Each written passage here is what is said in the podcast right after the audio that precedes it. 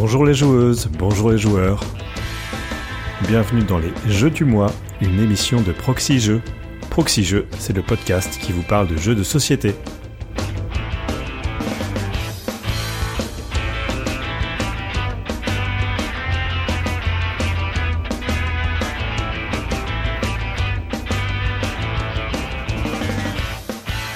Et pour m'accompagner ce mois-ci, c'est Cyrus. Bonjour Cyrus. Bonjour Twin, comment vas-tu?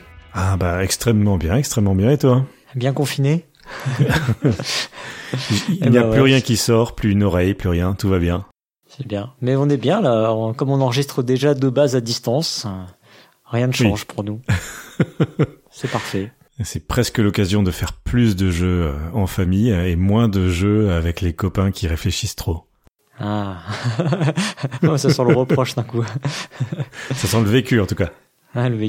Avant de commencer, on avait juste euh, un petit message à faire passer. On a mis en place un wiki euh, sur Proxy Jeux. Donc euh, pour y accéder, c'est wiki.proxy-jeux.fr euh, et on trouve le lien sur la page d'accueil de toute façon. Ce wiki, en fait, il sert à vous donner des pistes pour jouer en ligne des jeux de société, pour jouer à des jeux de société à distance, en visio. En, voilà, on a rassemblé pas mal d'idées qui étaient sorties sur le net. On a aussi rassemblé certains print and play, donc euh, des, euh, des auteurs, des éditeurs Mhm. qui ont euh, Mis à disposition euh, des jeux hein, pendant cette période. voilà. Donc si ça vous intéresse, voilà, il y a tout un recueil là. Si vous avez envie de contribuer aussi, c'est un wiki, donc euh, on peut vous donner un accès euh, à ce wiki. euh, voilà. Donc euh, n'hésitez pas à nous faire signe et euh, n'hésitez pas à consommer les, euh, les éléments qui sont dessus surtout. Et restez chez vous. Et surtout jouez bien. Avant de commencer cette émission, on va peut-être revenir sur les commentaires de l'émission précédente. Oh oui. Donc l'émission que j'ai animée avec euh, Beno FX. Euh, Beno FX avait parlé de Soviet Kitchen et toi tu nous avais parlé de Cosmopolite. Voilà exactement. On avait fait un thème euh, de restaurant euh, euh, hybride. Un thème Avec culinaire, c'était bien trouvé ça. Euh, donc il y avait euh, Zab Branigan qui nous a fait une petite remarque. euh, il s'est plaint en fait du fait qu'on avait chroniqué deux jeux qui étaient en rupture chez Philibert. Oui, oui, ça c'est à chaque fois qu'on chronique des jeux qui sont bien, souvent ils sont en rupture. Ouais, c'est la tradition. hein. Normalement, il nous en faut au moins un. Et en fait, là, on avait espéré hein, parce que il y avait euh, Soviet Kitchen était en rupture quand on a enregistré, mais pas Cosmopolite. Sauf Oui. que le temps qu'on mette en ligne, bah voilà, c'était trop tard. Cosmopolite a fait beaucoup beaucoup parler de lui euh, pendant le Festival international des jeux de. Cannes.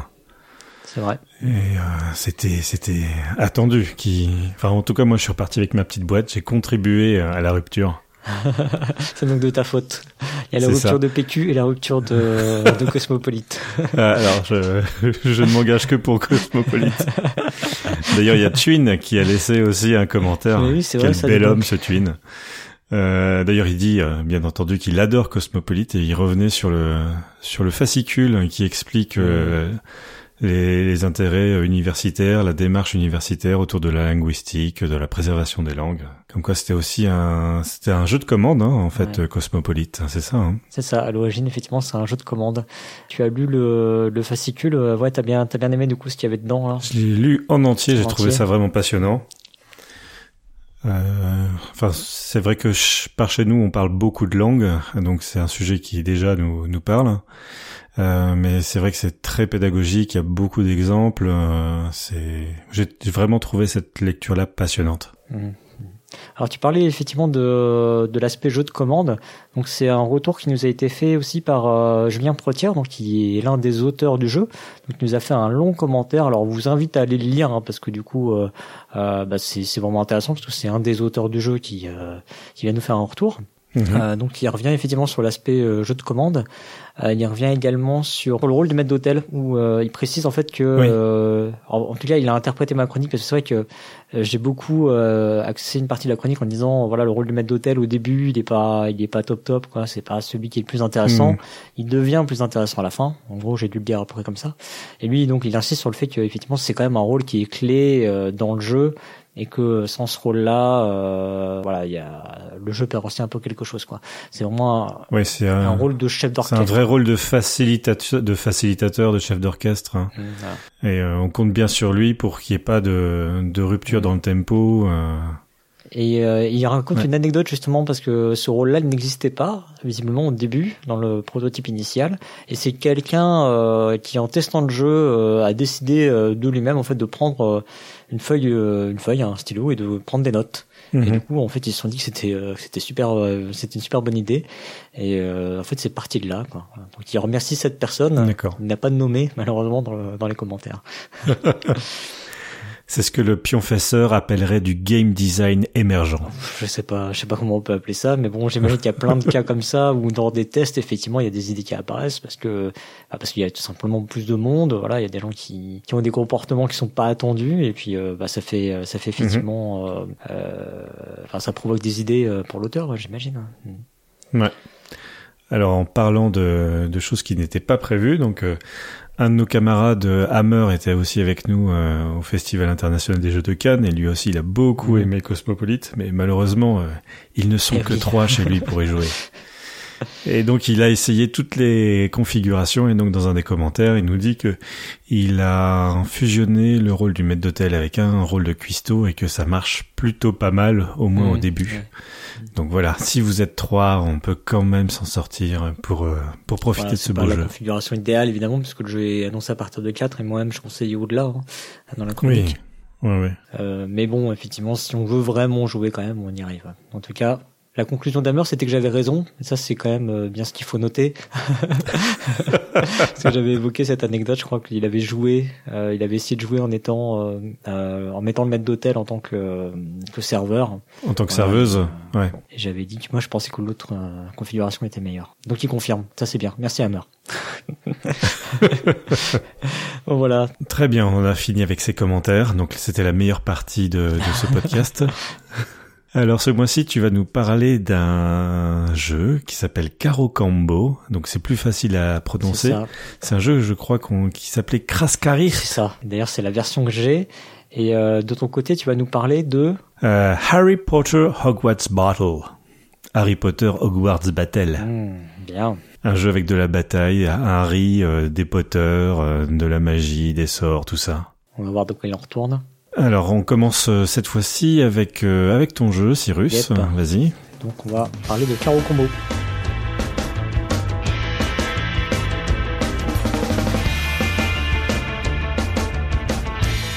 Alors, Caro Combo, c'est un jeu de Katia. Je pense que ça se prononce comme ça parce qu'il me semble qu'elle est allemande, mais ça s'écrit K-A-T-J-A.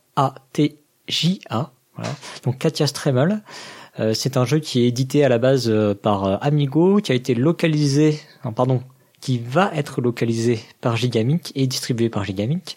Euh, c'est un jeu qui est illustré par on ne sait pas qui. Il n'y a pas de crédit à l'illustration et vous allez peut-être bientôt comprendre pourquoi. ça se joue de 3 à 5 joueurs. C'est à partir de 10 ans. C'est annoncé pour des parties de 30 minutes et ça coûte la modique somme de 13,95€ chez Philibert. Euh, et le jeu est fabriqué en Allemagne. Alors, Caro Combo, Kraskariert, donc effectivement de son nom d'origine, qu'est-ce que c'est? C'est un jeu de plis et de défausse, euh, avec un principe euh, dans lequel il va falloir jouer des, combinaisons de cartes. Vous allez voir que ce ne sont pas les seuls ingrédients du jeu. Hein. Le jeu est assez compliqué finalement à expliquer. Pourtant, c'est quand même assez simple à jouer. Alors je vais essayer de rentrer un peu plus dans le détail sans forcément euh, aller non plus euh, à fond dans le détail. Hein. Bon, la règle elle est quand même pas super mhm. longue. Hein. Franchement, c'est peut-être euh, elle est une bonne page à 4 quoi, on va dire. Euh, je sais pas si vous voyez un peu les formats Amigo ou les formats du coup que Gigamic transpose. Bah, c'est ces jeux qui sont chez Amigo dans des petites boîtes en carton qui font quoi C'est 8 8 par 10 par là, hein, qui sont transposés dans des boîtes métal chez Gigamic. Euh, donc c'est pas c'est pas un gros jeu, hein. donc les règles elles sont jamais non plus euh, énormes hein, dans ces jeux-là en général. Hein. C'est un petit feuillet qu'on déplie. Donc comment ça va fonctionner? On va distribuer 10 cartes à chaque joueur.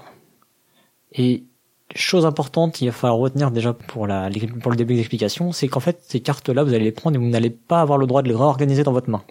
Voilà, on mhm. pense. très bien. En tout cas pour les euh, ceux qui connaissent, on va penser à Bonanza tout de suite. Hein. ouais. un jeu dans lequel on n'a pas le droit effectivement de bouger ses cartes en main. Euh, chaque joueur aura également deux cartes qui vont être posées face visible devant lui. C'est ce qu'on appelle la réserve. Et on va ensuite jouer des plis. Donc un pli, hein, pour rappel, euh, en gros, on va jouer euh, le tour de table. le premier joueur va mettre des cartes au milieu de la table, le deuxième joueur va en mettre lui aussi, et ainsi de suite, jusqu'à ce que tout le monde ait joué. Sauf que dans ce jeu-là, il va falloir monter. C'est-à-dire qu'en fait, il y a un principe de valeur, de combinaison.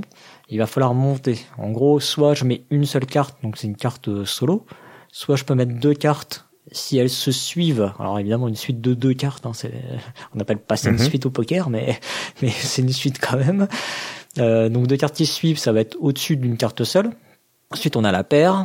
On a trois cartes qui suivent. Et puis à la fin, on a trois cartes identiques. C'est un Brelan. voilà. On a quelqu'un J'ai bien suivi. Euh, et donc euh, voilà, donc on va devoir euh, jouer comme ça, comme un principe d'enchère hein, au final. Hein, C'est-à-dire qu'on doit, je, je vais jouer, le suivant doit surenchérir, et ainsi de suite. Et euh, Uniquement avec les 10 cartes dont on dispose euh, au début. C'est ça. Et en jouant les cartes, uniquement, on a le droit de jouer que des cartes qui sont côte à côte dans notre main. D'accord. Ah oui. D'où l'importance de ne pas les bouger. C'est une super contrainte. Ouais. Ça Oui. change de Oui, juste choisir au hasard dans sa main euh, une grosse carte. Ah, juste de choisir euh, tout court, effectivement. ouais. Euh, et donc évidemment, bah, si on ne peut pas jouer, bah en gros, on meurt. Sauf si on a encore une carte en réserve, au moins une carte en réserve. Dans ce cas-là, je peux, euh, en gros, en fait, je vais passer. hein, les cartes que j'ai dans ma réserve, elles vont me permettre de passer. Et cette carte-là, je vais pouvoir l'ajouter dans ma main. Et là, bah, exception, je peux la mettre où je veux dans ma main. D'accord. On commence à sentir quelques petits trucs, je pense. Mhm, Euh, mhm. Donc voilà, c'est aussi simple que ça. hein. Ah oui. Ça y est, on a fait toutes les règles. à là. peu près. C'est pour ça que le jeu, c'est pour ça que je dis que c'est un c'est un peu compliqué à expliquer parce que quand on doit expliquer les règles complètes, euh, ouais, il- vous verrez, je- comme d'habitude, je vais égrener hein, les, les règles euh, au fur et à mesure Mhm. de, de, de l'émission. Euh, donc, euh, je vais rajouter des petites choses après. Si je vous avais expliqué les règles de but en blanc entièrement, ça paraît un petit peu abscon et en fait, le jeu est pas très intuitif, si tu veux. C'est ça le truc. Oui. En fait, le principe de jeu là, c'est qu'il n'y a pas un gagnant à la fin, c'est qu'il y a un perdant. Ah d'accord. On a un certain nombre de vies. Donc dans les règles de base, on en a trois qui sont matérialisées Mhm. par des jetons. Et euh, bah, à chaque fois qu'un joueur perd, il va perdre une vie. Et bah, on va ramasser les cartes qui restent et on va recommencer. On va redistribuer 10 cartes, etc. Et on recommence. Voilà. C'est vraiment, tu vois, la finalité à chaque fois, c'est qu'il y ait un perdant. Donc ça aussi, ça change un peu le paradigme du jeu, hein, parce que euh, toi, Oui. tu joues pas pour gagner, mais tu joues vraiment pour faire tomber quelqu'un, quoi. Pour euh, pour pas perdre ou pour euh, pour précipiter le même joueur euh, au fond du trou. Ouais, mais tu l'as, tu l'as très bien dit parce qu'effectivement, on va, euh, je, je l'expliquerai un peu plus en détail après, mais il y a vraiment ces deux composantes, c'est soit ne pas perdre, soit euh, vraiment faire chuter quelqu'un, quoi. Ok, excellent. J'adore déjà. Et euh, du coup, ça donne, euh, ça donne déjà deux, euh, ça peut donner deux sensations différentes dans le jeu, dans la même partie, à un même joueur éventuellement, selon bah, les, les mains que t'as en fait. Alors, la façon dont je vous ai présenté le jeu, ça vous aura sûrement rappelé des choses. Hein. En fait, la base du jeu, pour moi, c'est le principe du jeu du président euh, ou le jeu du trou du cul, selon euh, de quel côté on se place. Parce que c'est, deux rôles dans le même jeu. Bon, le, le jeu est appelé différemment selon les selon les, les affinités Mhm, peut-être je ne sais mhm. pas Euh, donc c'est c'est ce jeu bah, dans lequel on, on va jouer des combinaisons comme ça mais sauf qu'on n'a pas cette contrainte hein, euh, dans la main de, de cartes fixes Euh, on va devoir jouer des combinaisons enchères les unes sur les autres c'est ce qui a été repris aussi si je dis pas de bêtises dans Gang of Four et je crois que c'est Tichou aussi non qui est basé sur le même principe Oui, il oui. me semble hein. Ce sont deux jeux de cartes ouais, qui sont basés sur un jeu traditionnel chinois. Mm. Mm. Et euh, en fait, euh, la différence, c'est qu'il n'y a pas le côté win to win ou lose to lose, toujours hein, selon le sens dans lequel Selon on se- le côté dont. voilà, selon qu'on soit président Ouais. au trou du cul. Euh, Il n'y a, y a pas ce côté-là en fait, parce qu'on va vraiment repartir euh, sur une nouvelle manche avec des nouvelles cartes. Et euh, dans le président, Mhm. en fait, il y a un principe on se passe des cartes. Du coup, le président, il a un avantage, et le trou du cul a un inconvénient. Oui. Euh, et puis, euh, ce qui change aussi, c'est qu'il y a un côté mort subite dans euh, dans Claro Combo qu'on n'a pas dans les qu'on n'a pas dans le président, quoi. Euh, bah, le côté où il faut faire perdre quelqu'un, quoi. Ok. Alors, Parce que même euh, tu joues à Claro Combo, euh, même si t'as pas fini le pli, quelqu'un a perdu, bah voilà, il a perdu, quoi. Il a jou- joué avant Ouais, toi ouais, dans le tour, c'est pas de bol, quoi. Oui, c'est, il faut vraiment éviter d'être le pire euh, à la table. Ouais, c'est, tout. Exactement. Ça se joue à combien tu... C'est 3 à Attends, 5. je remonte. 3 à 5, Ouais. 3 à 5, d'accord. Donc Oui, il c'est, faut. c'est dans cette catégorie de, de dames de pique, de ce, ce, ce genre de, de petites, euh, petites, euh, petit nombre de joueurs. Euh... C'est pas non plus comme euh, le trou du cul ou le président où on joue à 8, 12, 15. Ah, tu vois, je me rappelais pas qu'on pouvait jouer aussi nombreux. euh, D'accord. hmm. Puis bah donc oui, la, la contrainte hein, que, que je disais aussi qui différencie beaucoup de jeux, hein, la contrainte euh, des cartes fixes en main, comme Bonanza. cartes fixées dans la main, ouais. Euh, une contrainte ou aussi euh, une source de, euh, de jeu, puisque là, j'anticipe peut-être, mais si on a deux sets séparés par un 4, on va vouloir essayer de jouer ce 4-là à un taux pour mettre deux sets l'un à côté de l'autre. T'as tout compris. Ah, Et là, ça a l'air on super arrive malin. à- sur le rapprochement avec d'autres jeux. hein, euh, là, on va se rapprocher, euh, bah, en fait, de, de jeux du style. euh, là, je vais parler de jeux vidéo, mais de Candy Crush, quoi, en fait. Euh, bon, beaucoup plus simplifié, hein, mais on a vraiment cet effet, euh, cette petite sensation euh, d'avoir un jeu euh, dans lequel, euh, bah, effectivement, il faut rapprocher les cartes qui vont bien ensemble pour pouvoir les jouer effectivement ensemble. Comme euh, on peut l'avoir euh, de façon plus figurative dans Potion Explosion ou dans Bubbly Pop, par exemple pour euh, revenir à des jeux de société. Oui, effectivement, ouais. Toujours pour faire du rapprochement avec un autre jeu, moi tu vois, je place ce jeu-là dans les jeux du style Linko euh, ou Abluxen pour le nom euh, d'origine. Euh, Mhm, c'est oui. vraiment ces jeux de cartes qui sont vraiment malins, tu vois, qui ont un feeling. euh, c'est pas juste du jeu où je joue, euh, je joue de la carte pour euh, jouer de la carte. euh, Il y a vraiment euh, euh, quelque chose de pas forcément intuitif, mais vraiment de malin dans le jeu, tu vois, qui, qui crée vraiment quelque chose de de- d'assez chouette. Oui. Ce qui est marrant quand même d'ailleurs avec euh, Caro Combo, c'est qu'au final, quand tu regardes, quand tu décomposes le jeu, tu fais bah, il y a quand même une base de, de jeu du président qui est assez forte hein, dans le jeu, hein, moi je trouve. hein. D'accord. Euh, pour autant, en ayant ajouté quelques éléments, j'ai pas encore parlé de tous les éléments, euh, eh ben on crée un jeu qui a vraiment quelque chose de différent, quoi, et qui est plus intéressant à mon sens que le, le jeu du président. Alors évidemment, ça reste un jeu de cartes, hein, donc euh, c'est un jeu dans lequel il y a de l'aléa, euh, ça il faut pas, enfin faut pas s'en cacher. Hein. C'est-à-dire que tu peux Oui. démarrer avec une main de cartes qui est bonne, c'est-à-dire que t'as déjà, t'as déjà tes combinaisons qui sont bien placées. Euh, évidemment, tu vas avoir un avantage sur le mec qui a pas une carte qui va avec celle d'à côté, quoi. Et ça arrive aussi. Oui, en fait, on peut par hasard commencer avec déjà un brelan dans la main, le Ah ouais, poser ouais. et faire Ah oui, automatiquement perdre le, le joueur suivant. Merci, au revoir, on recommence une Alors, manche. il faut pas oublier qu'il y a, Ah il y a non, les deux il, cartes. il va avoir les cartes de réserve, c'est ça. Donc il va pouvoir passer. euh, Et donc du coup, ça Hmm. c'est quand même, euh, c'est tout qui permet de temporiser un peu. Et éventuellement même de te refaire un peu, c'est-à-dire que avec ces cartes que tu as en réserve, tu peux parfois créer des nouvelles combinaisons dans ta main et créer des combinaisons fortes. Ah oui. Tu peux avoir un intérêt même, euh, t'es pas obligé de prendre, euh, enfin t'es pas obligé de, par exemple, de de suivre une euh, une enchère. Tu peux euh, volontairement prendre une carte devant toi, si t'en as évidemment, euh, pour Oui. renforcer ta main. Voilà. Et ça, ça ajoute aussi vraiment un côté tactique au jeu qui est loin, euh, loin d'être négligeable. Hein. Euh, Sincèrement, quand je dis que c'est un jeu malin, il y a vraiment quelque chose derrière. Quoi. C'est, c'est vraiment pas, euh, C'est pas de la bataille. non, c'est pas de la bataille et c'est pas. euh, pour comparer à un jeu de cartes que j'aime beaucoup, qui est Fugiflush, où là c'est beaucoup plus aléatoire, tu vois, mais c'est vraiment le jeu de comptoir. c'est un jeu que j'aime beaucoup, mais c'est un jeu de comptoir, donc euh, il y a le facteur chance, il est énorme Mhm. dans le jeu. Là ici, euh, t'as vraiment des choix à faire, et en fonction des choix que tu vas faire, tu peux euh, perdre ou ne pas perdre. J'allais dire remporter la partie, puisqu'il faut juste pas perdre. Voilà, c'est ça peut. euh, tes choix vont vraiment conditionner le fait que tu gagnes ou pas dans certaines circonstances. Et les, et les valeurs sont très larges. Est-ce que ça va de 1 à 15 ou c'est plutôt très resserré, genre de 1 à 7 et donc il y a souvent des, des paires ou des triples, des brelans Eh bien, c'est entre les deux, mon cher. Euh, C'est de 1 à 12. Et si je ne dis pas de bêtises, euh, il y a, bah, y a que trois cartes de chaque dans le jeu, euh, au max. Donc on peut, en ces périodes de confinement, euh, ou si vous êtes à la plage et que vous écoutez ce podcast, en fait, vous pouvez bricoler un, un pack de 54 cartes et, euh, et jouer euh, à Caro Combo. Ouais, alors il faut quand même euh, ajouter quelques cartes spéciales, Ah. parce qu'évidemment, hein, comme je disais, je glisse toujours quelques règles après. Euh, il y a quelques cartes spéciales dans le jeu. il y en a pas, il y en a pas des tonnes. hein. Il y a trois types de cartes spéciales. Il y a des, des cartes qui sont des jokers en fait, c'est des X. Euh, donc elles remplacent n'importe quelle carte euh, qui donne une valeur de 1 à 12. On peut toujours pas faire des combinaisons de 4 cartes, hein, mais euh, mais voilà. Oui. Il faut toujours quand même la jouer. Euh, attention, ces cartes spéciales, il faut toujours les jouer. euh, Enfin, celle-là, c'est la seule qui joue dans une combinaison. Il faut toujours la jouer avec des cartes qui sont adjacentes, hein, quand même dans ta main. C'est pas Oui, un oui. joker euh, absolu, quoi. Voilà. Voilà. Tu as une carte euh, qui est la carte stop, qui permet en fait d'arrêter le pli, simplement. Tu dis hop, stop, ça s'arrête là. Donc euh, même si tout le monde n'a pas joué, ben euh, c'est pas grave.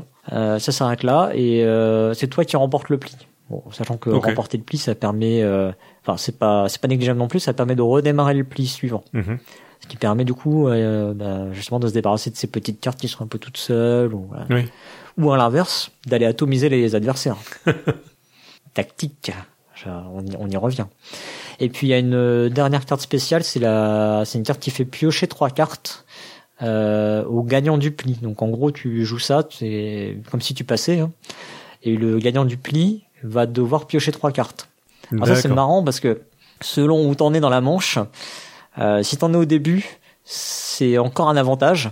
Oui. euh, en fait de, de piocher trois cartes, donc tu peux, euh, donc les gens vont pas forcément rechigner à prendre le pli, euh, bah, sauf si vraiment t'as une super main. Enfin bon bref voilà, il y a toujours des exceptions, hein, mais euh, globalement on va dire si c'est en début de manche c'est plutôt un avantage de piocher trois cartes. Et quand t'es en fin de manche, genre qu'il te reste une carte en main et que tu penses que tu vas pouvoir la poser, ou que tu t'es censé euh, finir, dire que euh, à la fin du tour euh, c'était les dernières cartes que t'allais poser, euh, et ben là ça t'arrange vachement moins quoi. Et alors pour- pourquoi ça peut être arrangeant? Parce que euh, les cartes tu vas les piocher une à une et tu vas les mettre où tu veux dans ta main quand même. Ah oui, c'est extrêmement puissant. Ça peut ça peut effectivement être puissant, ça peut te, te fournir des grosses combinaisons quoi. Voilà. Euh, oui, et donc ouais, je, en passant, euh, donc j'expliquais euh, si tu te retrouves à ne plus avoir de cartes dans ta main, en fait tu sors du jeu, donc tu n'as pas perdu. pas perdu. c'est ça. ça c'est Tu n'as classe. pas perdu, les autres continuent. Voilà. D'accord. Oui, ça compense le fait. euh, Donc, quand on a plus de cartes, on, on diminue la probabilité de, de sortir du jeu grâce à cette. euh, Ouais, voilà, c'est ça. Condition-là. Mm, mm, Exactement. Mais encore une fois, c'est pas, euh, enfin, c'est c'est pas une condition euh, qui arrive forcément à chaque manche, quoi. Bon, c'est quand même assez fréquent qu'il y en ait un, au moins un par manche, euh, que ce soit à 3, 4, 5 joueurs, qu'il y en ait un par manche qui arrive à sortir quand même. Pour ajouter à l'aspect tactique, euh, tu vois cet, as- cet aspect euh, dont on parlait de, de jeu à la type euh, ma- euh, comment on dit Ma- Mag 3 match match 3 c'est ça? Match 3 non ça c'est les jeux type Candy Crush. Je sais l'écrire mais je sais pas comment on 3. dit. Match 3, ouais. match 3 c'est ça euh, cet aspect là il fait que tu peux prévoir euh, ce que tu vas jouer c'est-à-dire que tu peux avoir une stratégie dans le jeu, même si Oui, bon, en général, euh, ça se passe pas tout, tout se passe pas bien, mais, mais voilà. Euh, mais ça peut, ça- c'est intéressant parce que tu peux vraiment te dire, voilà, je vais essayer de créer une sorte de chemin optimal Mhm. dans mon jeu, de, de séquence optimale, et puis euh, tu vas essayer de la respecter plus ou moins. Quoi. Il y a des moments où, et c'est là que le choix réintervient, c'est que tu vas devoir euh, rejouer euh, ton choix optimal par rapport aux conditions actuelles. Est-ce que du coup, bah, tu temporises pour rester dans ton choix optimal en reprenant une carte, par exemple, ou est-ce que, bah, justement, tant pis, tu casses ton chemin optimal en prenant la main, ce genre de choses, quoi. C'est D'accord, oui. C'est vraiment, euh, c'est vraiment un jeu qui propose beaucoup de beaucoup de choix en fait, l'air de rien, avec euh, avec peu de choses et qui, tu vois, à base de petites mécaniques euh, assez simples, hein, des choses finalement qu'on a vu un peu partout, hein, du jeu de défausse, euh, du jeu de de combinaison à, à enchères. Mhm. Euh, Oui. bah tu vois, euh, va créer quelque chose vraiment d'intéressant. Pour les éléments de critique du jeu, hein, euh, c'est à peu près à peu près tout ce qu'il y a à dire. hein. Il n'y a pas non plus, euh, voilà, ça Mhm. reste un petit jeu. Hein. Euh, c'est, on a dit une trentaine de minutes en général. euh, voilà, c'est, on est à peu près là-dedans. Euh, au niveau du thème, j'en ai pas parlé. Euh, Il y a une raison, Alors, c'est qu'en fait euh, même eux ils ont pas fait semblant, tu vois, de mettre un thème. Euh, non, il y en a, y en a Non. pas. Il y y a vraiment il y a juste les valeurs en gros. Ouais, c'est ça. Et Alors pourquoi ça s'appelle Karo combo et pourquoi en allemand euh, Je crois qu'en allemand Kraskariert, donc allitération, euh, petit clin d'œil à notre cher ami Hammer. Euh, je crois que c'est euh, carrément quadrillé ou vachement quadrillé, un truc comme ça, ça veut dire.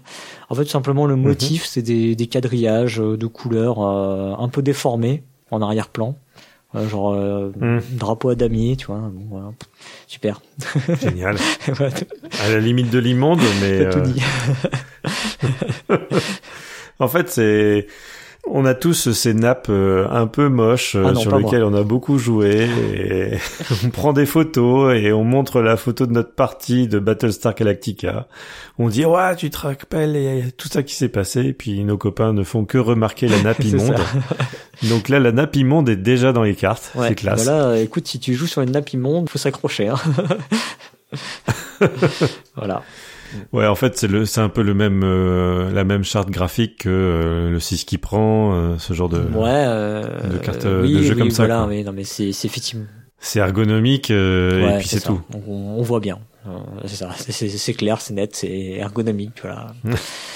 Il y a bien les valeurs dans tous les coins, les valeurs sont en grand au milieu dans les deux sens. tu vois, tu te plantes pas, quoi. Voilà. Puis il y a des couleurs quand même. Non, mais surtout, nos amis les gauchers peuvent jouer correctement. C'est important. Et, si, et nos amis qui ont des grandes tables, eh ben on peut voir de l'autre côté de la table la valeur euh, qui est posée dans la réserve. Simple, efficace, euh, voilà. C'est inclusif. Mais donc euh, effectivement sans thème. ok. Bon du coup du coup c'est pas le thème hein, c'est sûr qu'il va porter le jeu hein, donc ça c'est ça c'est clair. au niveau des sensations je pense que on aura déjà un peu ressenti j'ai déjà essayé de, de faire passer ces choses là dans la dans la critique du jeu il y a vraiment ce double aspect où tu peux jouer en t'acharnant, c'est encore une fois c'est selon selon ta main. Hein, euh, tu vas tenter de faire chuter quelqu'un parce que tu as des grosses combinaisons et euh, tu sais que quelqu'un en a pas. Il y a, y a, vraiment euh, la possibilité toi de sentir qu'un joueur est bien ou pas selon bah, selon qu'il va te prendre beaucoup de cartes. Enfin beaucoup de cartes, il y en a que deux hein, devant lui. Hein. Mais mmh. mais par rapport au reste de la table, s'il les prend plus tôt dans la partie. Ouais, et puis aussi, si c'est le seul qui a encore tous ses jetons euh, points de vie, euh, ça peut ça peut devenir une cible euh, alléchante. Ouais, ouais. Alors t'as du mal, tu peux pas dire que tu cibles quelqu'un quand même dans le jeu. Hein. Tu peux pas cibler quelqu'un. Mm-hmm. Euh, mais en tout cas, ce que tu peux faire, c'est que volontairement, toi, tu peux tenter d'étouffer les adversaires avec des grosses combinaisons quand tu en as. Euh, donc ça, c'est une des façons de jouer. c'est jouer vraiment très très agressif dès le départ, si tu peux. Et après, il y a une autre façon de jouer, c'est de jouer un peu à l'économie. C'est-à-dire que, encore une fois, le, le but, c'est pas, il y a une partie des fausses dans le jeu, parce que si tu te défausses, tu sors du jeu et donc tu es sauvé. Mais euh, à l'inverse, c'est ça qui est assez amusant, c'est que tu peux vraiment jouer à l'économie et jouer euh, la montre en fait, euh, tenter de durer le plus longtemps possible. Donc là, il faut toujours avoir un peu de répondant, mais il faut avoir un répondant quand même qui soit suffisant. C'est ce qui est euh, le, dosage. Euh, il y a un petit côté où tu vois, t'as des manches où tu, tu serres un peu les fesses, quoi. Tu dis bon, là, euh, mhm. j'ai des petites combinaisons, elles sont pas folles folles, mais euh, tu vois, j'ai quelques, j'ai une ou deux paires, j'ai une ou deux suites, tu vois.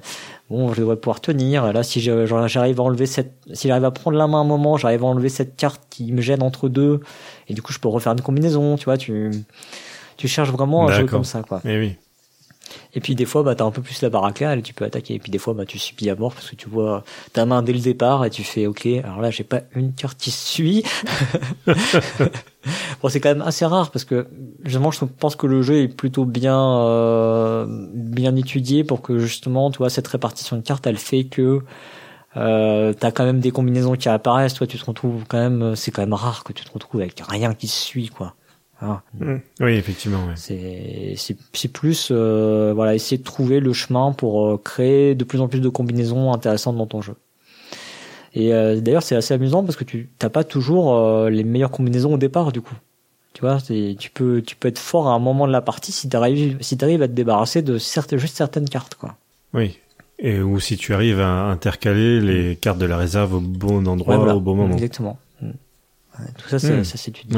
mais du coup, ça, ça rejoint ce que tu as déjà dit, c'est que il y a un nombre et une qualité de décision qui est pas négligeable hmm, dans un hmm. petit jeu de cartes. Voilà, donc c'est un, c'est un jeu qui, qui- globalement, tu vois, si t'as un bon groupe de joueurs autour de la table qui sait animer, bah ça peut ça peut créer quelque chose de vraiment euh, chouette autour de la table. Euh, mais c'est pas forcément provoqué par le jeu, tu vois. Le, le jeu n'engage pas forcément une discussion, etc. Donc tu peux aussi te retrouver si t'as des gens studieux, comme c'est quand même un, un jeu qui demande un petit peu de réflexion malgré tout, euh, même si euh, ça fait pas tout, bah tu peux quand même te retrouver avec une ambiance un peu plus studieuse autour de la table Bien sûr. pour, euh, pour ce qu'on peut dire sur ces, sur ces aspects-là hein, de sensation de jeu. Euh, moi, je trouve que c'est un jeu qui crée quelque chose d'assez neuf.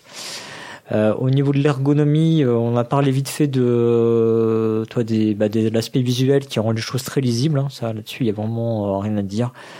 En dehors de ça, les cartes sont de bonne qualité. C'est la, la qualité euh, que fait Amigo. Alors moi, oui, j'ai pas précisé, mais moi j'ai la version, euh, j'ai la version euh, Amigo, donc le Crash Career. J'ai pas la version euh, Caro Combo pour la simple et bonne raison que le jeu n'est pas encore sorti en français. Il va sortir mi-avril. Pour deux raisons, j'ai chroniqué ce jeu parce qu'il n'est pas encore sorti. Tu vois, en ce moment, c'est pas le moment de commander des jeux et d'aller les acheter dans les boutiques de toute façon. Euh, donc, si vous écoutez ça dans, dans trois mois, on sera sorti de tout ça, donc ce sera absolument euh, anachronique, mais c'est pas grave. Euh, et deuxième raison, c'est que le jeu va sortir quand même dans, dans pas très longtemps. Euh, donc, j'ai pas la version. Parce qu'il est sorti à Essen, c'est ça hein Il était sorti même avant Essen, euh, bien avant Avant Essen. Essen. Ouais, ouais, et en fait, le jeu il date de 2018, si je dis pas de bêtises, en vrai en Allemagne. Euh, alors ça devait être fin 2018. Ah oui. Oui, eh oui. Euh, donc tout ça pour dire que oui, j'ai pas le matériel de Gigamic, mais de ce que j'ai compris, euh, ai demandé, ils m'ont dit que c'était les mêmes, enfin, c'est le même matos quoi, à part la boîte. Ils ont adapté, ils ont mis en boîte métal. Euh, mais a priori, c'est les mêmes jetons, donc c'est des jetons en plastique qui sont euh, qui sont un peu bof, quoi. Mais bon, voilà, c'est des jetons en plastique, ça représente les vies, hein, donc euh, on s'en fout, c'est pas, ça n'a pas besoin d'être luxueux. hein. Euh, L'important c'est que ce soit compact, euh, ça se transporte bien, et ça, ça, ça fait le job. Et euh, tu l'as dit tout à l'heure, euh, c'est double index, donc les gauchers seront contents et ravis, ils peuvent jouer à carreau combo. Ça c'est bien. C'est important. J'ai juste un, un, un truc bizarre au niveau de l'ergonomie que j'ai pas compris. euh, dans le jeu, il y a très précisément 15 jetons, d'accord? Donc ça se joue jusqu'à D'accord. 5, donc on peut jouer, euh, on peut donner 3 jetons par personne, on est d'accord? Oui. Euh, Dans le jeu, ils te disent, tu donnes 2 jetons par personne au début de la partie. Ok? Du D'accord. coup, dans ce cas-là, euh, t'en as besoin que de 10 dans le jeu, on est d'accord? Oui, jusque-là on est bon. euh, Et Il n'y a pas de carte spéciale qui te permet non, de gagner une vie. non. Et tu as trois vies dans le jeu. Ils te disent du coup, quand tu n'as plus de vie euh, et que tu dois perdre un jeton, là tu as perdu. Bordel, pourquoi vous avez pas dit prenez trois jetons Ah. et quand tu n'as plus de jetons, t'as perdu, tout simplement quoi. C'est pas quand t'as plus de jetons et que tu dois en perdre un, t'as perdu. Enfin, je- j'ai- j'ai- ça c'est un truc, que je- j'ai pas Ah compris. tiens, c'est amusant. oui. bizarre. hein. alors parce que, alors si quand même, je crois qu'il y a une espèce de variante où ils te disent ouais tu peux jouer avec plus de jetons. Enfin bon, dans ce cas, tu, je sais pas, tu prends, tu prends des pattes quoi si tu veux, ou des rouleaux de PQ, je sais pas. bon. Des petits bonbons, Ouais, euh, voilà. Un Ah oui, apéricube. bon, bref, voilà. Bon, c'était la, la petite petite anecdote, mais truc que j'ai vraiment trouvé bizarre. Voilà. Pour quel public c'est? Ça s'adresse. Ouais, ils disent à partir de 10 ans, ça doit être effectivement le. Je pense que ça doit pouvoir jouer avant pour des enfants joueurs. Euh, Ouais, c'est quand même assez tactique. Hein, il oui, faut- mais euh, ouais, voilà, il faut juste réussir à voir euh, euh, quand on aura enlevé telle et telle carte, euh, ça va rapprocher telle autre, quoi. À mon avis, à Hmm. bah, en tout cas, des enfants de joueurs à 8 ans, je pense que oui, ça passe. Après, euh, pour le grand public, 10 ans, je pense que oui, ils ont bien, ils ont bien ciblé. En tout cas, en termes de type de joueur, euh, je pense que vous aurez à peu près compris quel genre de jeu c'est. Donc, euh, vous savez si ça va vous plaire ou pas. Euh, ce qu'il faut comprendre, en tout cas, c'est que ça rentre dans une catégorie de jeu qui propose de la tactique. Donc, à partir du moment où vous êtes un peu joueur, ça peut vous intéresser, même si c'est pas euh, un jeu avec de la grande stratégie. Quoi. Voilà ça reste un jeu pour jouer avec des amis dans une ambiance conviviale autour d'une table. euh, voilà, c'est Oui. pas du brise neurones, on est d'accord. Ça vient un peu se chasser sur les terres du, du roi des nains, qui est aussi un jeu de pli, euh, Oui, oui. euh, mais peut-être un peu plus direct et un peu plus, euh, un petit peu plus chaotique. Ouais, je sais pas. Moi, je, en tout cas, moi, je préfère ce genre de jeu euh, au roi des nains qui, Mhm. Qui. Où on maîtrise beaucoup moins ce qui s'y Ah oui, passe. voilà, ouais, oui, oui. Par dans rapport à ce que j'en comprends, oui. Ouais. En termes de nombre de joueurs, moi, je le conseille plus à partir de 4 joueurs. Euh, mais bon, honnêtement, ça marche hein, à 3, 4, 5, ça marche, ça marche bien. Hein. Euh, moi, juste à partir de 5 joueurs, je conseille de jouer qu'avec deux vies et pas trois, parce que ça peut devenir long. On a fait une partie euh, avec euh, une partie de l'équipe euh, de proxy jeu. Euh, à 5 joueurs oui. et euh, on a fini et en fait je crois que il y avait il y avait un ou deux joueurs qui avaient plus qu'une vie à la fin en fait donc tu comprends que du coup ça, ça a duré quoi donc euh, voilà bon c'est en fait le, le, jeu est sympa, mais il nécessite pas d'y jouer une heure et demie. Là, on y a passé une heure et demie, une heure et demie de carreau combo. oui, bon, tu fais euh, une demi-heure, c'est bien. Voilà, c'est c'est le temps adapté pour ce genre de jeu. Au-delà, effectivement. Donc du coup, euh, réduisez le nombre de vies, euh, ça sera plus intéressant, je pense. Voilà, euh, pas grand-chose d'autre à raconter. Hein. Je pense que j'ai fait le tour. Pas d'extension pour ajouter euh, les non, cartes numéro non, 13. je- Peut-être tu vois. Aura c'est pas vraiment goodies, la... euh, je sais pas. euh, c'est pas vraiment la non, philosophie de ce genre de ils ont bien jeu. réussi à, à faire des variations autour du 6 qui prend, donc bon, euh, j'imagine que pourquoi pas. Hein. Mais oui, En tout cas, c'est c'est une bonne surprise. Hein. Franchement, euh, moi dans ce type de jeu de cartes, euh, il y en a, j'en ai pas 36, hein, mais euh, moi j'avais j'avais Linko, j'avais Fujiflush dans un autre style. Euh, voilà, pour moi, ça rentre dans dans ce que j'appellerais le, le panthéon de mes petits jeux de cartes. Euh, c'est vraiment un, un jeu que je trouve très très chouette, euh, que j'emmènerai avec plaisir euh, à des occasions où je peux jouer à 4-5 quoi. Voilà. Jeu parfait pour aller jouer en vacances par exemple. excellent. Voilà, bon, je vais refaire la petite fiche signalétique rapidement. Donc, c'est un jeu de Katia Stre- Stremel, euh, édité par Amigo, localisé en français par Gigamic et distribué par eux-mêmes. Euh, Il n'y a pas d'illustrateur. 3 à 5 joueurs à partir de 10 ans, des parties de 30 minutes, sauf si vraiment on est euh, on est très très euh, très non. Enfin, si on joue à 5 et qu'on a vraiment pas de chance et que les, les vies s'égrènent les uns après les autres. Et euh, c'est 13,95€ chez Philibert et c'est fabriqué en Allemagne. Voilà, pour Claro Combo. Je te propose de prendre la suite avec Harry Potter Hogwarts Battles. Eh oui.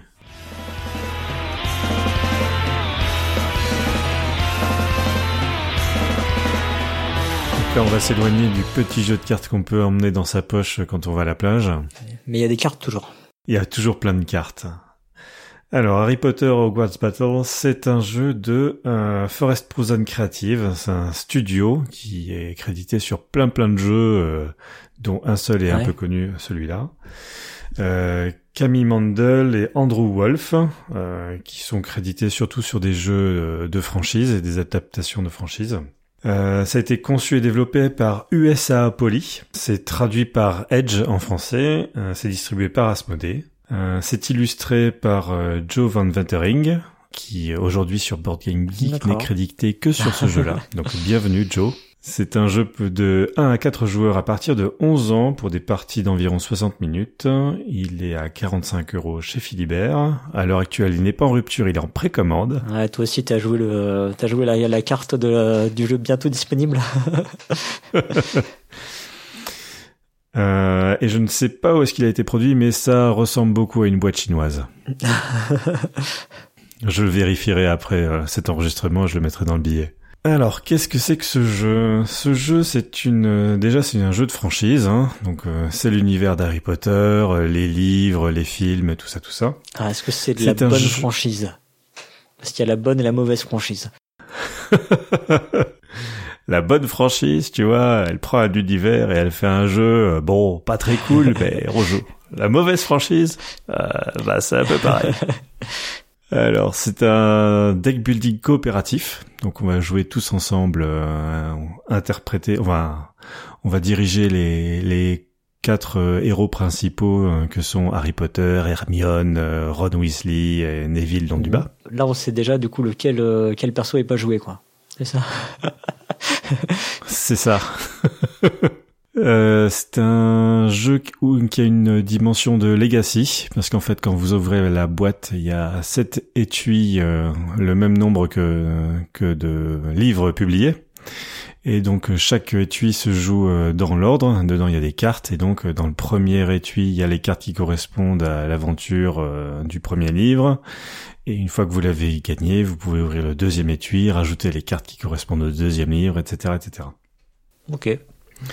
Et bien, et bien sûr, c'est euh, violemment illustré avec euh, plein plein de photos de tous les films pour que les fans puissent s'y retrouver et, et, retrouvent tous les moments emblématiques euh, de la franchise cinématographique. Donc en fait, les illustrations, c'est, enfin, les visuels, en fait, c'est des photos. C'est donc le à 80%. Donc l'illustrateur, en fait, c'est c'est quoi? C'était juste pour l'habillage, le, cartouche des cartes, ce genre de truc? Voilà, c'est pour l'habillage, le cartouche. Euh, il y a quelques créations pour euh, représenter les sorts. Il n'y a pas vraiment de photos des sorts, mais il y a les mouvements de la baguette comme ça, si on veut s'entraîner chez soi. Euh, avec la, la vraie baguette de Harry Potter euh, achetée 75 euros, euh, on peut s'entraîner à faire Wingardium Leviosa ou Lumos. Je, je, je, sens que tu vas nous faire une confession. Euh, si tu veux, je, mets, je mettrai en bonus à la fin ta confession euh, de, de père qui subit la licence Harry Potter à la maison. Tous les goodies que tu as dû acheter. ah, alors c'est encore mieux que ça, c'est-à-dire que chez nous on les fabrique, on oh. fabrique les le vif d'or, on fabrique les baguettes, etc. Euh, voilà, donc ça c'était un petit peu le, contexte de Harry Potter Hogwarts Battle. Alors, de quoi s'agit-il? Euh, Donc c'est du deck building. Bon, pas de surprise, il y aura vraiment rien d'original au niveau deck building euh, dans ce dans ce jeu-là. Euh, chaque joueur et joueuse commence la partie avec 10 cartes euh, peu puissantes. On en pioche 5. ces, ces cartes-là permettent euh, de générer un certain nombre de ressources. Une de ces ressources, qui s'appelle ici l'influence, permet d'acheter d'autres cartes plus puissantes, et on commence à mélanger ces cartes plus puissantes aux 10 cartes qu'on a au début. À la fin, on se retrouve à peu près avec 20-25 euh, cartes, et euh, donc en, en piochant toujours le même nombre de cartes, on peut faire plus d'actions et être plus efficace. C'est coopératif, Là, c'est vraiment mhm. très très clair. Euh, c'est les quatre doivent travailler ensemble, et c'est pas seulement de devoir atteindre un objectif ensemble. Un grand nombre de, de pouvoirs que vont avoir les personnages ou d'effets des cartes euh, vont donner aux autres euh, joueurs, aux autres personnages en tout cas, des ressources. Euh, et ça sera extrêmement important de, de, jouer dans une très très grande coopération. C'est-à-dire qu'on peut pas juste euh, essayer d'être le meilleur dans son coin, il faut absolument euh, donner ce, des ressources aux autres joueurs. Hmm, d'accord. Qu'est-ce qu'il y a comme ressources? Eh Ben, il y a l'influence donc qui permet d'acheter des cartes, il y a des dégâts pour combattre des ennemis, et il y a des cœurs pour se soigner. Voilà. C'est simple, on va pas aller très très loin, il n'y a, a, pas des trucs super spéciaux. Euh, pourquoi est-ce qu'on combat des ennemis? Parce qu'en fait, le but du jeu, euh, c'est qu'il va y avoir un certain nombre d'ennemis à abattre, voilà, et il faut leur mettre des dégâts. Il y a écrit un seeker sur euh, Draco Malfoy, et si on lui met 6 dégâts, c'est bon, il est éliminé, il s'en va. Euh, le but du jeu, ça va être d'éliminer tous les ennemis, et euh, alors, il y a une espèce de, de décompte qui se fait, c'est-à-dire que à côté des ennemis, il y a des cartes qui représentent des lieux emblématiques de chacun des tomes de Harry Potter, et il y a certains effets de cartes force du mal, je vais y venir, qui mettent des, des, petits jetons de contrôle sur ces lieux. Et si tous les lieux euh, sont contrôlés par les forces du mal, eh ben les héros ont perdu. Donc, il faut vaincre les ennemis avant que les ennemis contrôlent tous les lieux d'une histoire. Et donc, on comprend aussi que, et bien évidemment, les, les gentils, les héros ne meurent pas. C'est-à-dire que c'est comme dans les livres, ils peuvent être étourdis, euh, malmenés, euh, euh, on les secoue, ils ont peur, ils se cachent, etc. Mais effectivement, à aucun moment, Hermione Granger ne peut pas mourir. Elle tombe à zéro cœur. Bon, euh, bah, elle perd une partie de ses cartes. Elle fait pas grand chose pendant la tour et puis elle revient avec son maximum de cœur. Tout va bien. On évite les, les problèmes à la maison euh, si euh, par, par malheur on serait en train de tuer Harry Potter. Il faut surtout pas que ça arrive. Alors, cela dit, à mon avis, tu ne fais que décaler le problème, non? Parce que s'il est étourdi, c'est quand même non? Il joue pas un tour, non T'as quand même une petite râlerie, non? Oui, voilà, mais mais pas beaucoup parce qu'en fait, euh, surtout au bout d'un moment, les cartes euh, puissantes qu'on a à partir de la moitié de la partie font que même si on a que la moitié de ces cartes, on, continue à faire des mmh. trucs et on, a toujours l'occasion de profiter du tour. On est étourdi, on n'a pas grand chose pour encore plus donner des, des ressources aux autres. Euh, voilà, les ennemis, comme dans pas mal d'autres jeux comme Thunderstone par exemple, euh, tant qu'ils ne sont pas vaincus, euh, ils ont un, effet passif qui va rendre les conditions de, de jeu plus compliquées pour les joueurs. Donc ils peuvent faire perdre des cœurs tout simplement ou ils peuvent empêcher les joueurs de piocher des cartes supplémentaires pendant leur tour, ce genre de choses. Alors bien entendu au début quand les, les élèves de Poudlard euh, sont encore euh, nuls et ils savent pas faire des grands sorts, bon bah il y a un seul ennemi euh, à battre à chaque fois et dès qu'on en bat un, il y en a un autre qui arrive. Mais bien sûr, au bout de du, du, jeu numéro 3, eh ben il y aura deux ennemis en même temps et puis après il y en aura trois ou quatre. T'as la difficulté qui augmente, mais t'as aussi des des toi t'as aussi des cartes plus fortes, non J'imagine? Oui, bien sûr. C'est-à-dire que les, les cartes qui arrivent au début, voilà, c'est des sorts euh, utiles et pas forcément très très puissants. Les alliés et les objets, euh, ça va être effectivement des, des, élèves un peu plus âgés au début, mais après on va pouvoir récupérer euh, les super professeurs comme McGonagall ou Snape qui vont pouvoir faire plein de dégâts dans un tour, ou les professeurs Trelawney qui va piocher plein de cartes et faire plein d'effets complètement fous. Donc effectivement, il y a une gradation dans la puissance des cartes qui arrivent euh, pendant euh, au cours des sept euh, des sept scénarios. Et puis, eh ben voilà, chacun de, chacun joue son tour, on fait des dégâts. certaines des cartes, ben nous permettent pas de faire des dégâts, mais on donne des dégâts à des joueurs suivants qui vont pouvoir les les jouer contre les ennemis. Et puis on essaye de se dépêcher, euh, de, de vaincre tous les ennemis avant que tous les lieux soient, soient conquis. Donc en fait les lieux, euh, enfin les lieux sont conquis, euh, genre à chaque tour, euh, t'ajoutes un, un jeton, enfin tu fais progresser un truc, c'est ça? Selon l'ennemi qui est en place?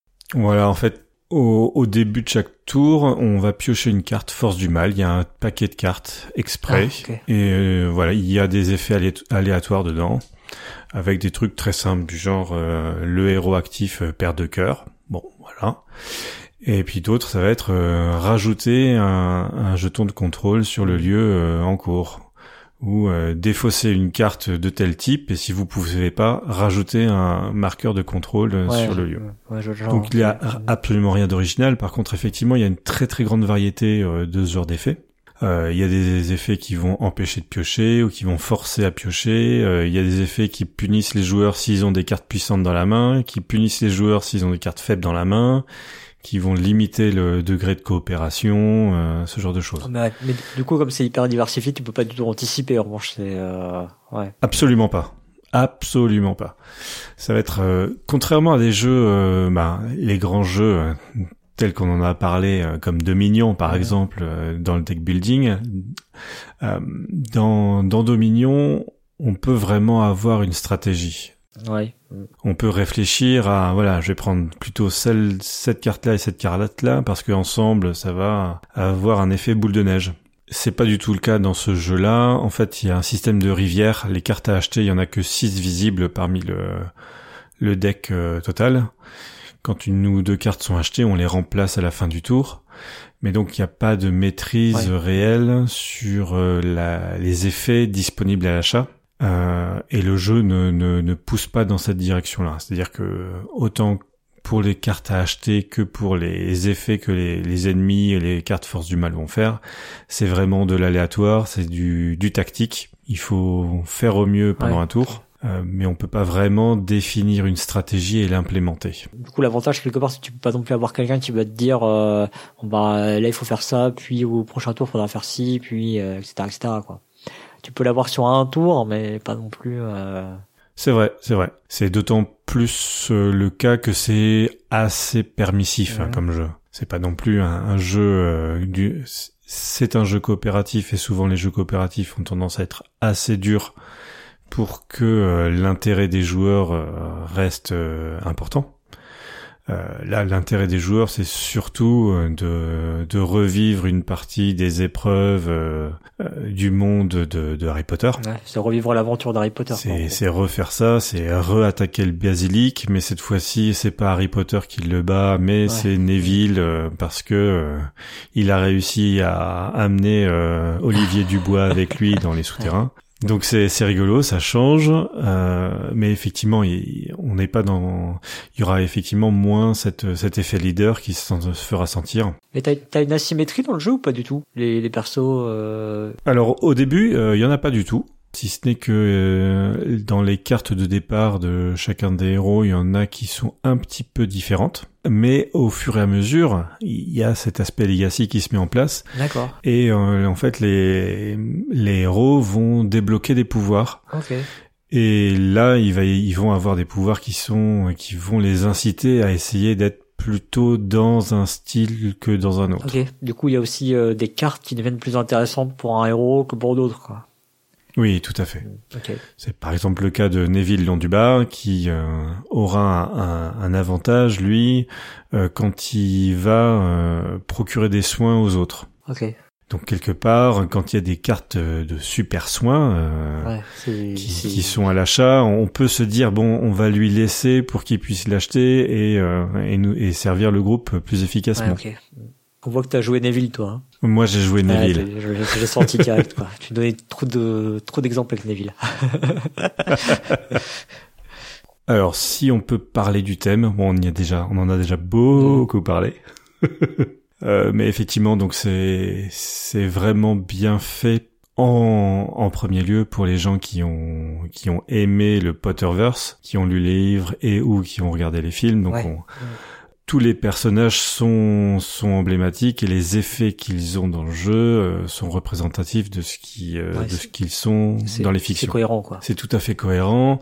Moi, je l'ai re- je l'ai rapproché en fait de de certains jeux comme euh, Battlestar Ga- Galactica ou euh, le disque monde Ankh-Morpork Ouais. qui utilise beaucoup euh, ces références-là et euh, d'une certaine manière, on peut choisir quelle carte on achète et quelle carte on joue plus en fonction de ce qu'on sait qu'ils font que ce qu'il y a vraiment écrit sur la carte. On sait que euh, professeur Snape, il est plutôt méchant et il va plutôt taper. Très bien, c'est normal. Euh, on sait que la mère de Ron Weasley, elle va être plutôt gentille, elle va plutôt de redonner des cœurs à tout le monde. On, on sait que le professeur McGonagall, il est plus fort que Fleur de la Cour. C'est normal, c'est c'est comme ça euh, dans ce monde-là. Euh, ce qui améliore aussi, je pense, son accessibilité pour les plus jeunes. Ouais. À tout le moins pour ceux qui, qui ont déjà euh, ou lu les livres ou, ou vu les Ouais. films. Mais euh, voilà, on peut jouer de manière automatique, un peu, enfin vraiment comme dans Ankh-Morpork. euh, si on a lu euh, les 42 livres de Pratchett, ouais. des annales du disque monde, euh, on sait quels sont les personnages les plus puissants, hein, comme euh, comme je me tranche la gorge ou euh, le commissaire Vimer, bien sûr.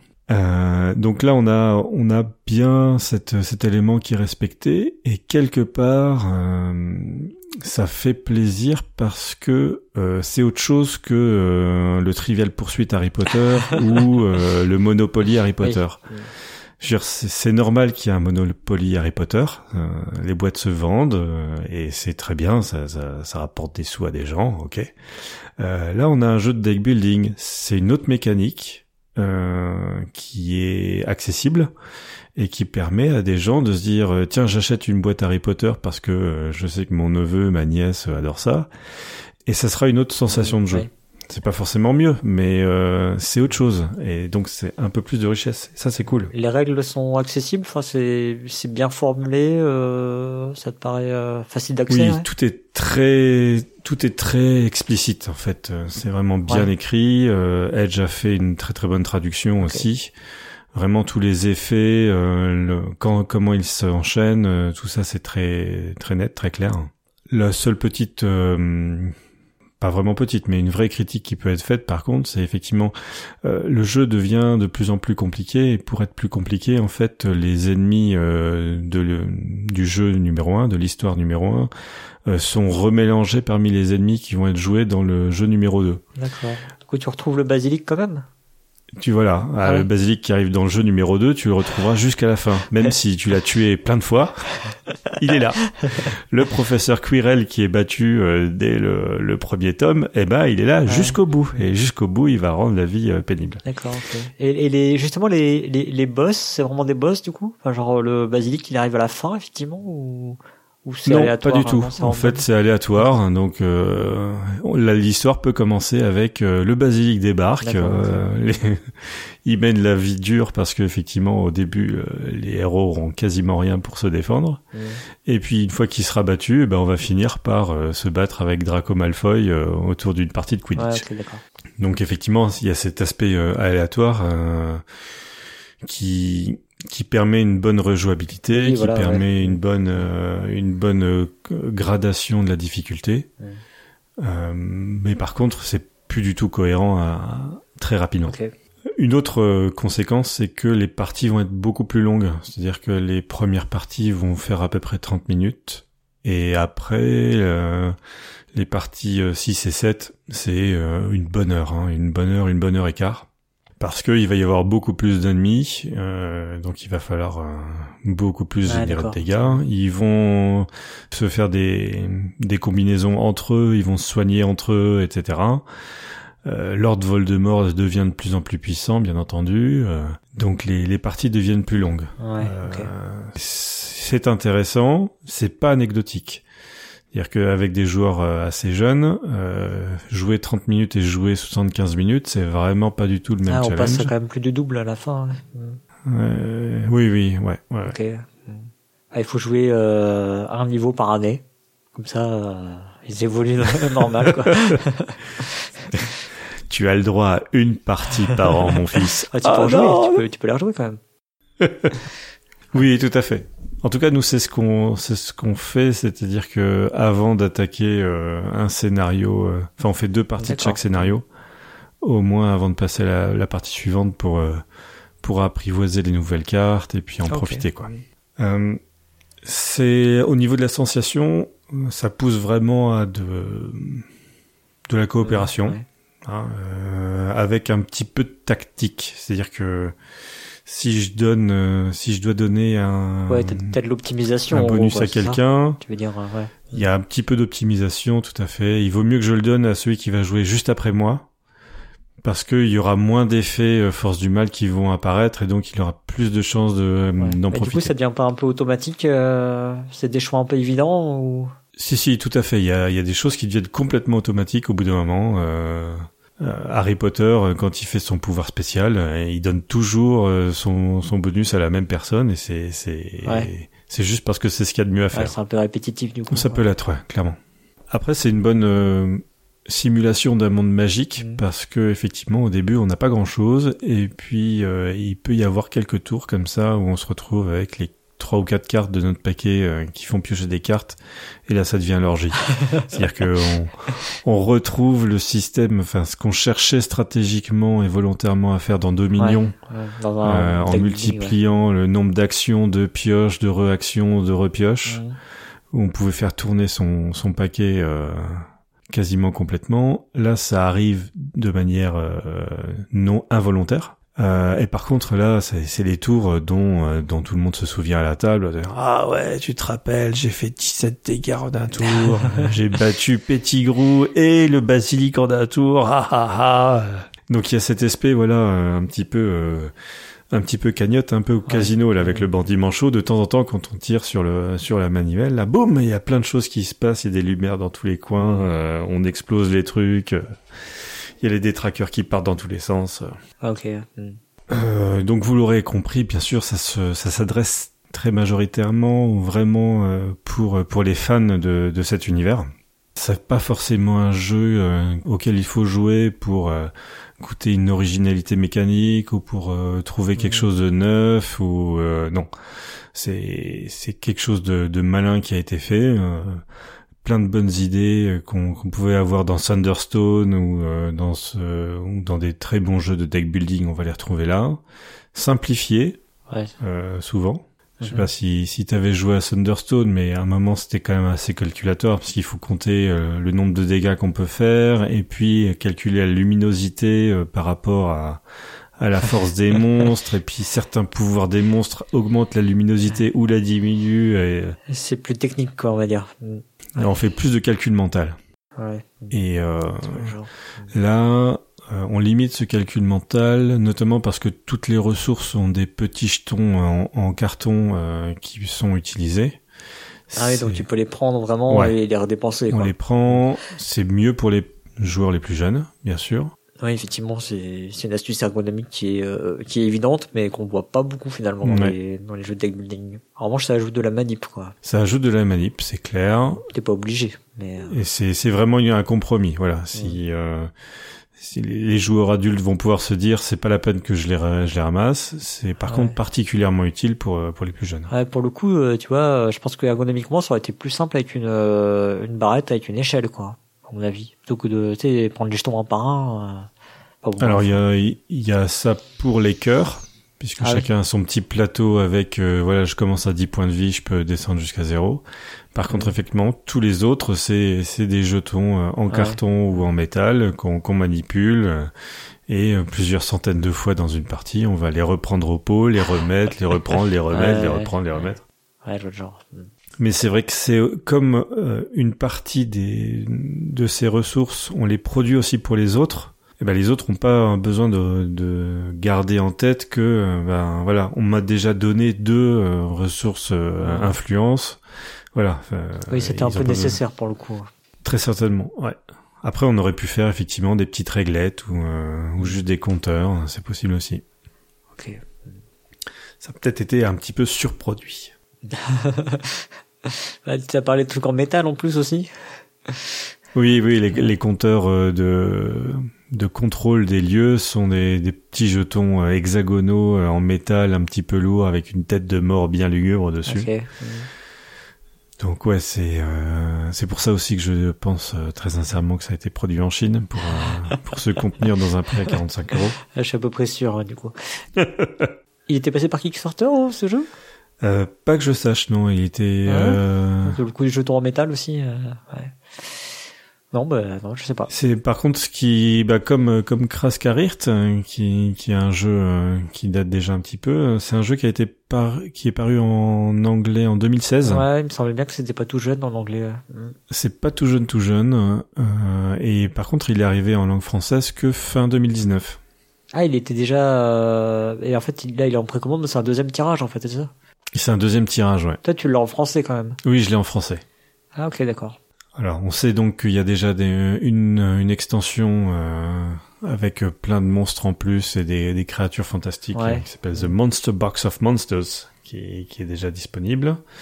Et puis, ils ont fait un jeu de deck building euh, en un contre un, Duel of the Dark Arts, euh, qui, qui a, est compétitif.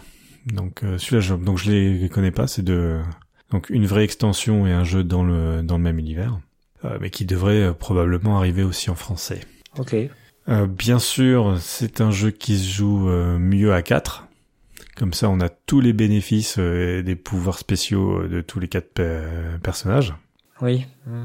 Ouais, une fois que t'as passé le premier scénario, quoi. C'est ça.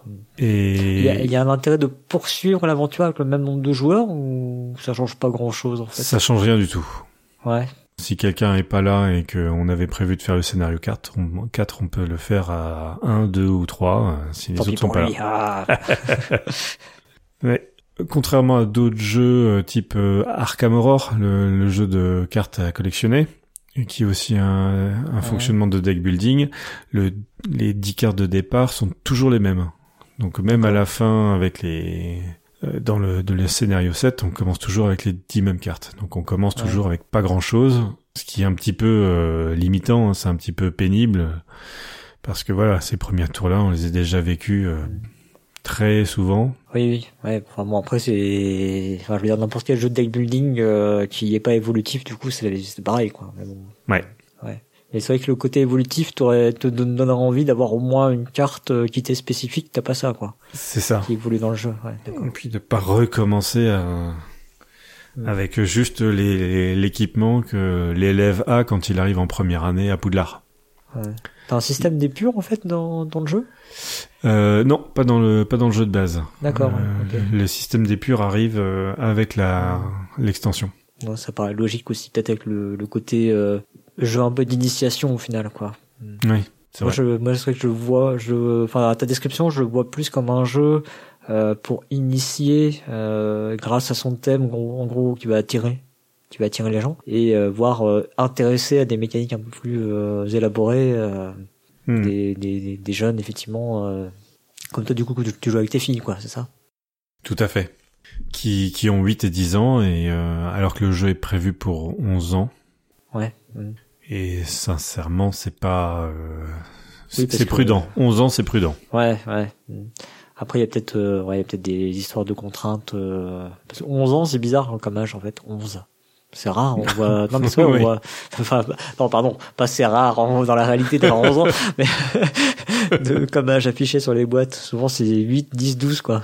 14, 11. Ça. Ouais, je sais pas. Il n'y a pas une contrainte derrière euh, d'un pays à la con, je sais pas. Bon, bref. Alors ça c'est possible hein, que en tant que euh, objet à franchise euh, qui traite de la mort. Euh, ah ou peut-être ces. Tu sais c'est voilà c'est c'est des gens qui viennent au monde du jeu de société mais qui ont d'autres contraintes. Mmh, ouais. Donc c'est c'est peut-être lié à ça. D'ailleurs, le truc horrible, c'est que tout le nom, tous les noms des, des personnages, il y a un TM juste à côté, un trademark, et ça c'est l'enfer quoi. Ça, c'est, on sent bien l'influence de la partie légale américaine. Il faut qu'ils qu'ils montrent qu'ils sont qu'ils sont partout là. C'est comme les animaux, qui urinent tout autour de leur euh, de leur euh, territoire. Alors, tu tires la, carte Fumsec, TM, et, euh, Arthur Wesley, TM, Fleur de la Cour, TM. Alors, c'est l'enfer. Tu peux pas t'appeler comme ça dans la vraie vie, quoi, en plus. c'est fini. Si tu voulais appeler tes enfants Fumsec, c'est foutu. oui, bon, ok, cet exemple était un peu pourri, bon. non, non, mais c'est, ça, c'est vraiment ridicule, quoi. Donc, euh, ouais, tu parlais de, t'avais parlé des extensions, euh, je, t'ai coupé. Non, non, pas du tout. Euh, ah, suis un petit point. Euh, effectivement, si on joue pas à 4, il y a des personnages qui fonctionnent vachement mieux ensemble que d'autres. Hein. Ah oui. Euh, attention, ouais, ouais. Tu les conseilles ou même pas?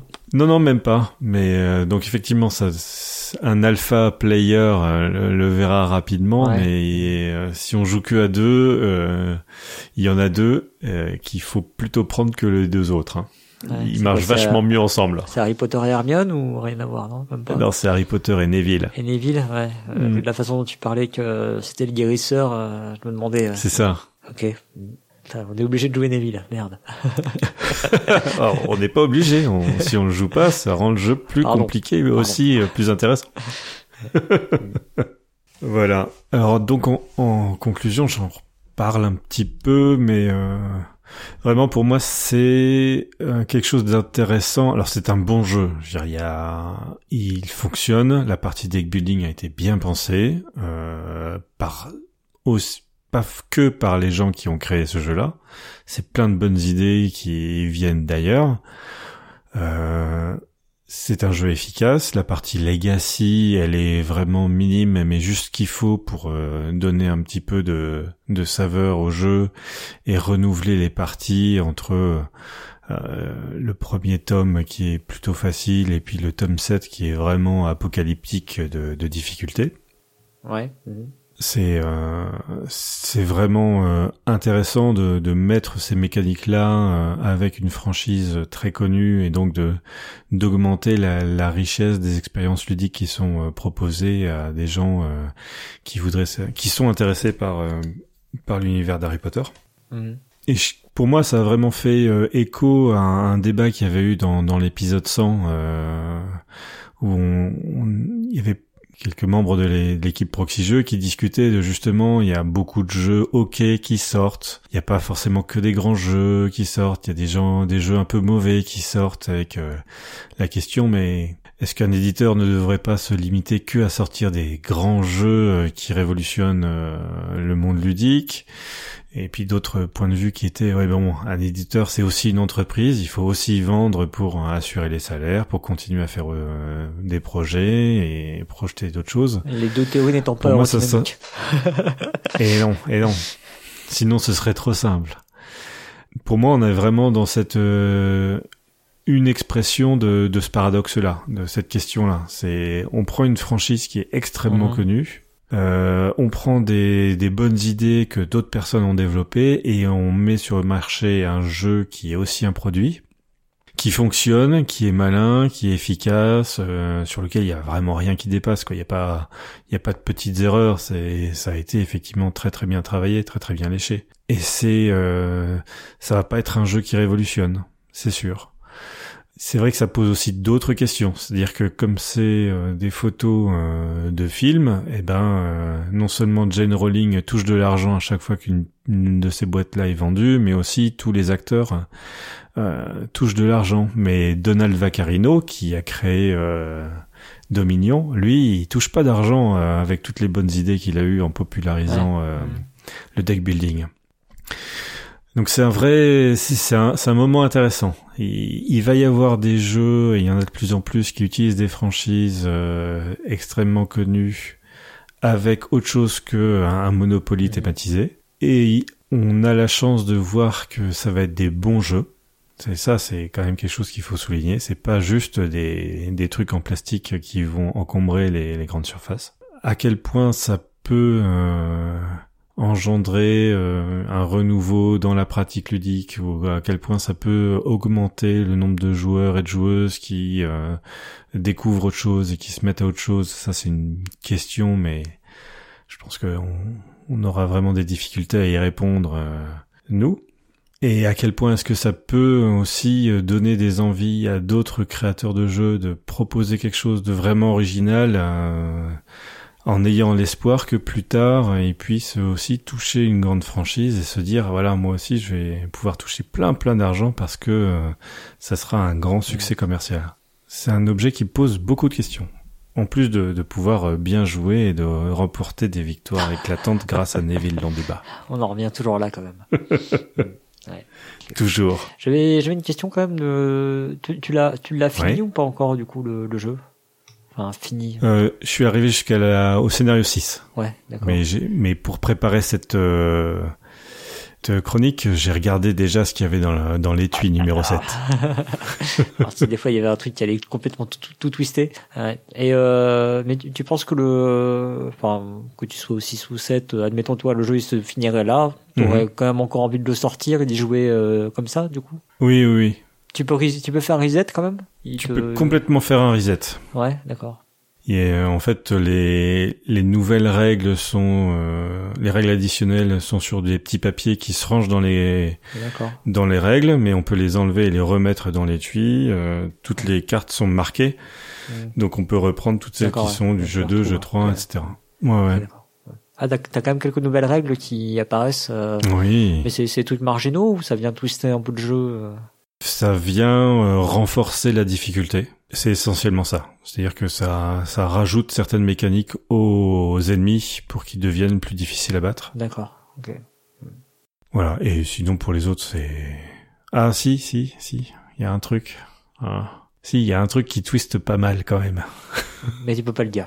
ah, euh, on peut le dire, c'est-à-dire que pour que ça soit un petit peu plus aléatoire, à un moment il y a des dés qui apparaissent. Ah. Et donc il y a certains pouvoirs, euh, c'est pas juste gagner une ressource, c'est tu lances un dé, tu sais pas exactement ce que c'est, mais et donc t'as 4 dés, un dé par maison, et donc euh, le dé serpentard, il est plus violent que le dé pouf souffle, bien sûr. Ok, effectivement, ils, ils ajoutent un peu de variété dans le jeu quand même. Ouais. T'as d'autres questions ou je passe à la fiche euh...